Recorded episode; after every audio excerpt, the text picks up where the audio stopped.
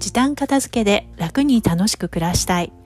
この放送は時短片付けオーガナイザー浜名愛が家事や仕事に毎日忙しい女性が片付けを時短にしてやりたいことを楽しく実現するためのラジオです。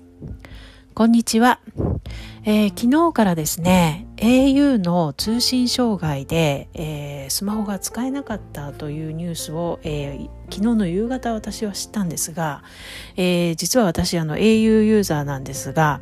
えー、全然夕方まで朝障害が始まったのに夕方夜まで知りませんでした。っていうのも、えー、まあ、普段ねあまり電話そのものを使わないっていうこととあと w i f i でがあるところでしか昨日はたまたま、えー、スマホを使っていなかったっていうことで、え気づいてなかったんですねあと車での移動が多かったので、え特にあのスマホを見る時間があの短かったせいもあるんですがいや本当に w i f i があるってすごいあの助けられてるんだなというふうに思いました。でそこでですね、まあ、もちろんあのその通信障害であの困った方企業もたくさんいたということをニュースで知ったんですけれども、えー、まあ万が一の時にね、えー、少なくともまあ電話をかけられるようにあの公衆電話の場所をあの自宅の近所とかよく行く場所の近くとかで、えー、検索しておく調べておくっていうのも必要かなと思いました。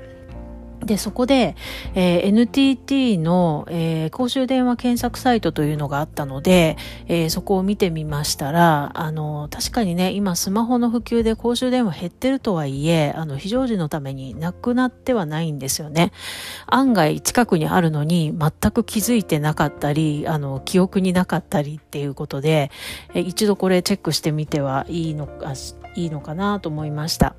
え、ー、と、公衆電話検索というワードで検索すると NTT 東日本と NTT 西日本で出てくるので、えー、ご自身のエリアの方で、検索してみて、チェックしてみてください。で、あとですね、あの、公衆電話で電話をしようとした時に電話番号がわからないと困りますよね。で、まあ、スマホの充電ができていれば、スマホに、えー、登録している番号はわかるかと思うんですが、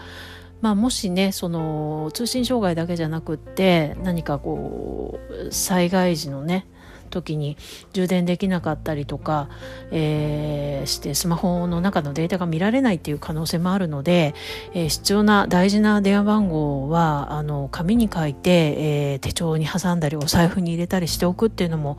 あの必要なのかなと思って私は、えーと、家族やあの娘の学校や通っている、えー、放課後デイのね、えー、電話番号を、えー、小さな紙に書いて手帳に挟んでみました。で、えっ、ー、とね、あと、そういう時にあの小銭も必要になるので、えー、公衆電話をね、使うための小銭もやっぱりどこかに忍ばせといた方がいいのかなというふうに思いました。